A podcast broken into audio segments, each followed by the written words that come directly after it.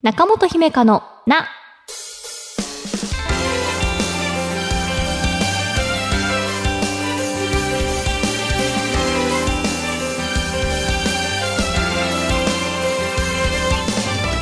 心理カウンセラーの中本姫香です。中本姫香のな、11月最初の配信です。まずはこんなお便りから。中本さん、スタッフの皆さん、おはようございます。第66回、えー2023年1月2日放送回のちょっぴり長電話で相談させていただいたルミリアです。アップされた自分の出演会を聞かせていただきましたが、中本さんがおっしゃっていたネガティブな思考に対して自分で歯止めをかけるという発想の転換は当時の自分にはなかったので本当にありがたかったです。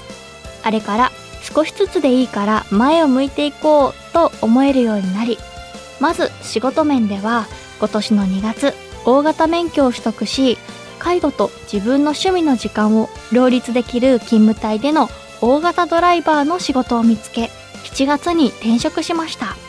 2ヶ月間の使用期間を経て9月からは正社員として登用していただき給与面も中型ドライバーをしていた時よりも明確にアップすることができました。ただ9月9日に母親が入院。22日の未明に体調が急変しそのまま息を引き取りました。コロナ禍が緩和されていたとはいえ面会時間が限られた中で病院側から母の体調の急変の知らせを受けて駆けつけたのですが到着した時にはすでに息を引き取っていて最後を見とることができなかったのが心残りです。今後は残された認知症を抱える父親に対して家族と介護施設の方々とでケアをしていくことになります。長くなりましたが当時の私にとって中本さんは身近にいるわけではないけれど頼りたくなる存在でした。なのでこうして前を向けて進めたこと本当に感謝しています。ありがとうございました。というルミリアさんですね。ご報告ありがとうございます。メールを受けて久々に第66回の放送を聞き返してみたんですが当時はこう一つ一つ丁寧に頑張りたいのにご両親の介護とかお仕事とか目の前のこうやらなければならないことがどんどん出てきてね気持ちの整理とか発想の転換についてなどその時お電話ではお話をさせていただきましたね。その後お仕事の環境が変わったりとかお母様とのお別れを経験されたっていうことで今もお忙しい日々かと思います。それでもねこうして番組のことを忘れずにいてくださってあの頼りたくなる存在なんて嬉しい言葉までいただいて本当にありがとうございます。お父様のケアもねルミリアさんお一人ではなくて皆さんで協力して支え合ってね一緒に過ごせる時間を大切に過ごしていただけたらいいんじゃないかなっていうふうに思いました。また何かねその後、うん、やっぱり疲れたなとかしんどいなとかいうことが出てきたらいつでもお話聞かせてください。中本姫香のな最後までお付き合いください。私への質問も大募集中です。中本姫香のなちょっぴり長電話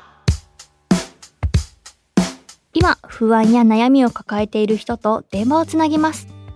ストレスや怒り漠然とした感情でいっぱいになった心の状態が少しでもいい方向に向かうようにお話を聞いていきます。まずはお便りを紹介します。今回はラジオネームメイさんからいただきました。中本さんこんにちは。人生で初めてラジオにメールさせていただいてドキドキです。私は現在高校の音楽科ピアノ専攻で音楽について専門的に学んでいる2年生です。ですが将来は教育大学の音楽科に進み卒業後に通信の大学で心理学を学んで資格を取り音楽と心理学を生かした職業に就けたらいいなと思っています。理由は私自身に発達障害。ASD、ADHD があって生きづらさを抱えているからです。そして小さい頃から今までたくさん悩みを抱えてきていろんな人に助けてもらっているから。私も発達障害や心の病不登校などで生きづらさを抱えている子どもたちに安心できる居場所を作ったり手助けをしたいと思ったからです。また子どもについて学ぶという意味で教育免許も取ろうと思っています。中本さんに2つ質問です。1中本さんが思う通信の心理学部で学ぶことのメリットデメリットは何ですか？2音楽と心理学を活かして子供と関わる職業ってどんなものがあるのかご存知でしたら教えてください。またもし何かアドバイス等あればください。というメイさんです。高校2年生なんですね。それではお話を聞いてみましょう。もしもし。もしもし、よろしくお願いします。お願いします。メールで丁寧に書いてくださってありがとうございます。ありがとうございます。将来やりたいことがすごくこう明確に持っていらっしゃるんですね。うん、なんか、うん。まだ決めたっていうわけじゃないんですけど、うん。あの、前から心理学とかに興味があったので、はい興味を持ったかなって感じです。うんうんちょっとこう勉強してみたいなっていうようなことも考えているんですね。はい現在のこうピアノについて学んでいて音楽についてっていうのはお勉強はどうですか？楽しんで興味持ってお勉強できてますか？はい。うんうん何かこう音楽家っていうと何でしょうペーパーテストだけでなくてあの技術的な試験がすごい厳しいっていう風にできないと単位もらえないっていうのを私は聞いたことがあります。いや、そんなことはないですけど、はいでも、あの、クラスのみんなで、うんみんな音楽やってるので、うんすごい、うんお互いに高め合ったりっうんていうことは多いと思います。いいですね。そうか皆さん音楽が好きで入学して集まっているのではい。何かこう将来の話もそうだしこう日常の会話なんかもこう話が合うなとか性格が似てるなみたいな方が多かったりしますか、はい。うん、結構、いろんな話をします。うんうんそうでしたか高校2年生の秋っていうと進路とかこう進学先について具体的に高校からあのどうするのって言われるような時期ですかね。はい、そうですね。最近ちょっとずつ、うんうん。ヒアリングがあったりして。はい、うんうん。でこうメイさんとしてはまずは教育大学の音楽科に進学することを検討していてはい、うんうん、卒業後に通信の大学で心理学学びたいなっていうことなんですね。はい、うんうん。何かこう音楽と心理学を活かしてお仕事できたらなっていうことをメールで書いてくださってましたね。はい、うんうん。どっちも好きだし、で、さらに子供と関わって、あの、安心できる居場所を作ってっていうこともお考えっていうことで、はい、うんうん。先にいただいていた質問にお答えしてみましょうかね。あ、ありがとうございます。はい。私の思う、えー通信の心理学部で学ぶことの、まずメリットは、勉強するタイミングっていうのが、通学生と比べてある程度融通が利くんですよね、通信って。あうんうん。なので、こう自分のペースで学べるっていうのが一つあるかなって思います。なので、こう卒業した後に、でもこう教育の勉強も引き続きやりたいなとか、ピアノも一日これぐらいは触っていたいなっていう、あのメイさんの生活にもフィットするような学び方を自分でこう選択できる。あうんうん。っていうことだったりとか。まあ、あとはこう心理学部っていうことならば、なんかこう初めて聞く単語とか、わからないこと、興味のあるキーワードとかいろんなこと出てくるんですけれど、そういったことを調べながら学習を進められるっていうのも通信のメリットかなっていうふうに私は思いました。あ、あうんうん。えー、そうですね。デメリットとしては、その自力でね、単位を取り切るモチベーションの維持ってとこですかね。うんうん。まあこう、これはね、あの心理学に限ったことではないですけれど、自分でもう卒業までやり抜くぞっていう強い意志があればいけるかなっていうことと。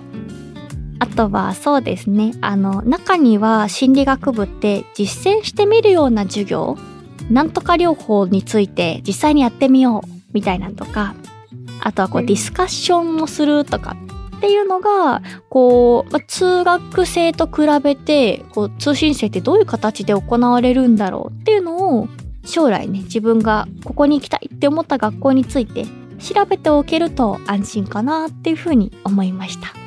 うん。はい。通信のメリットデメリットは、まあ私の思うそんな感じで、先にその二つ目の質問にもお答えしてみましょうかね。あ、はい。はい。音楽と心理学を活かして子供と関わる職業っていうことですけれど、パッと浮かんだのが音楽療法士っていう資格があります。うんこれは、あ、聞いたことありますかね？うん。なんとなく。ああ、そうです、そうです。音楽っていう、えー手段を用いて、クライアントさんとか相談者さんの心を開いていくとかっていう専門家ですね。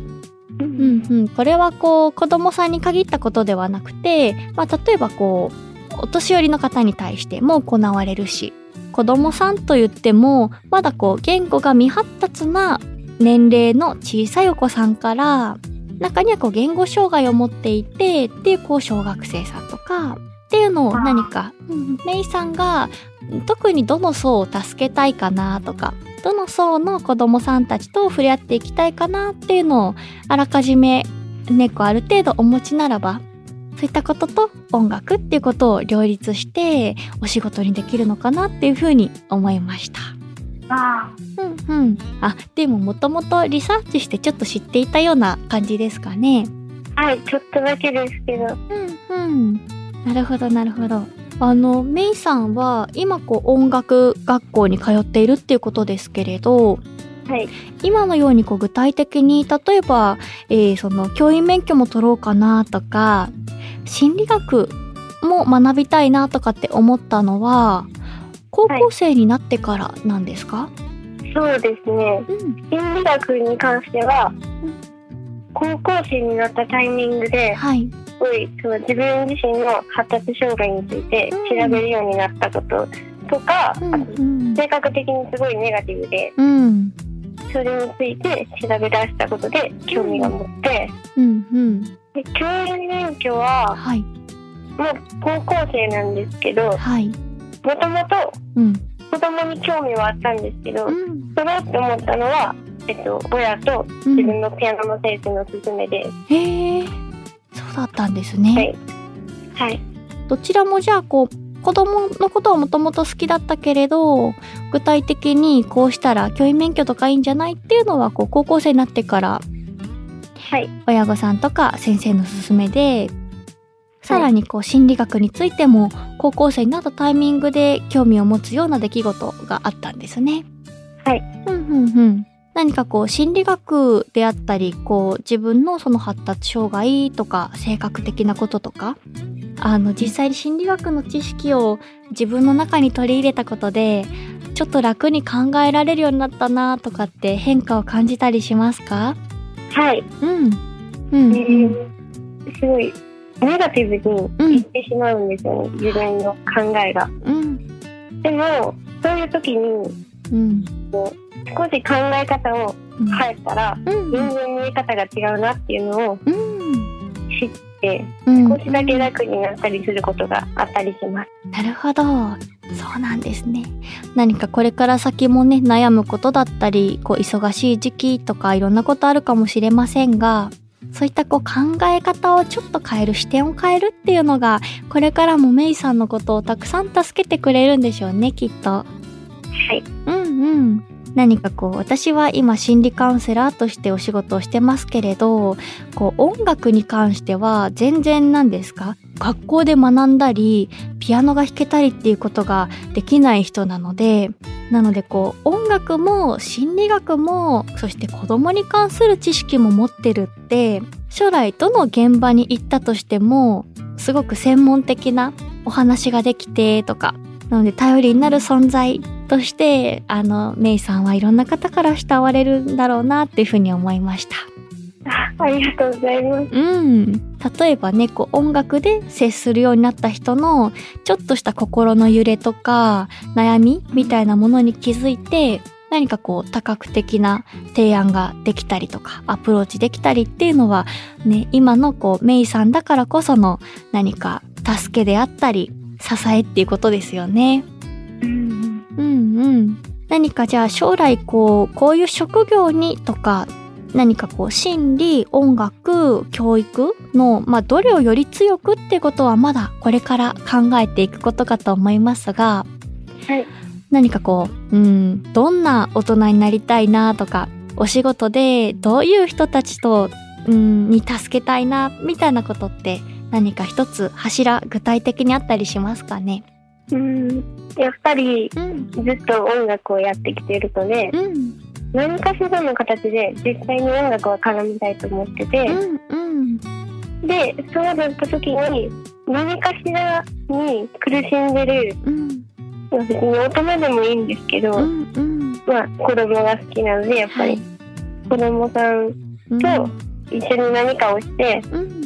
その子供をうん楽にさせると同時にうん。自分自身もうん。成長していけたらいいななんて考えてます。うんうん。素敵ですね。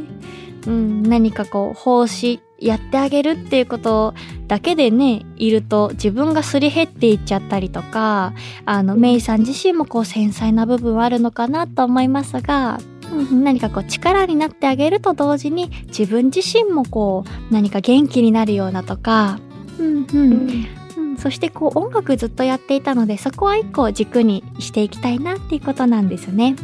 はい、うんうん。何かこう、確かに音楽ってもうそれだけで癒す力を持っていたり、やる気を起こさせる力とか、コミュニケーションのきっかけとか、きっとこう、言葉にできない時とか、いろんなね、力をくれるようなものっていうふうに私は思っているので、うんうん、なのでこうメイさんが演奏する立場だとしてもこう指導する立場だとしても音楽に詳しくてっていうパーソナリティがまずあってその上でこう困っている人の支えになってそして自分自身も成長していきたいっていうことなんですよね。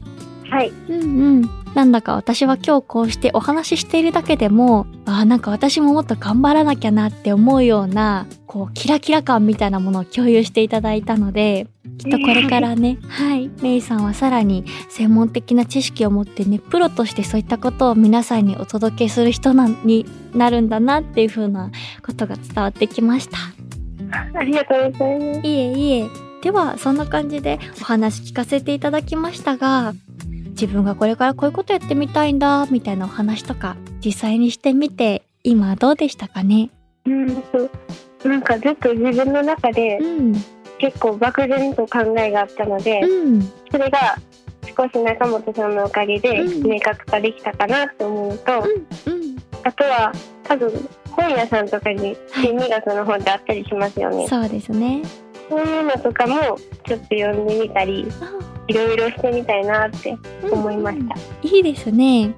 心理学といってもすごくこう幅広くいろんなことがあったりするので、メイさんが興味があるのは何かな？児童心理なのか、それともこう発達障害に関する疾患に詳しくなのかとか、何かこううん本を読む中でより、あ、自分はよりこっちに興味があるなとか、こっち深めていきたいなっていうことが明確になると、じゃあ今度大学でどういうことを学ぼうかなってどんどん具体的になっていくのでね。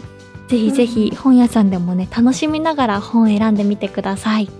はい、はい。私も今日お話しさせていただけて、もっと頑張ろうって思いました。ありがとうございます。はい、こちらこそ。えーでは、メイさん、ありがとうございました。気持ちに動きがあったらいつでもお便り送ってください。以上、ちょっぴり長電話のコーナーでした。この番組では、あなたからのお悩みを一緒に共有していきます。ぜひお便りお待ちしています。中本姫香のな中本姫香のな第110回いかがでしたか？メイさんね今日話しさせていただきましたけれど音楽っていうのがまずね長く携わっていたからこれはこうまあ自分にとってまあ一つ大きいかなと。でさらにこう興味のある、まあ、心理学とか教育なんかもう学びたいっていうことですごいね。例えば音楽を勉強してる人は音楽家にしかなれないのかっていうとそんなことはないんでしょうし音楽と心理学できる人って少ないんでしょうから音楽家からしても心理学の専門家からしてもどっちもできるってもうそれだけでオリジナリティがねめちゃくちゃ生まれてくるんだろうなとか。教育に関してもね教育一本でやってきた専門家の方はきっとたくさんいらっしゃるでしょうけれどさらにこう音楽もできます。心理学も心得てますっていうとえー、すごいなんかそのグラデーションというか度合い次第でこういろんな道があるんだなって思うといえー素敵。でもなんだかねこう悩みとか迷いってこうネガティブな暗い気持ちのものもあるでしょうしメイさんの中にもそういった感情もあったかもしれませんがそれでだけでなくこう進路とかこうちょっと考えがまとまらないなみたいな時なんかにもこうやってこう第三者にお話しすることでちょっとこうあ次にこうしてみようかなとかっていうなんか優先順位つけられそうでなんかこういったちょっぴり長電話もまたいいなっていうふうに今回お話ししていて思いました。番組ではあなたからのお便りお待ちしています。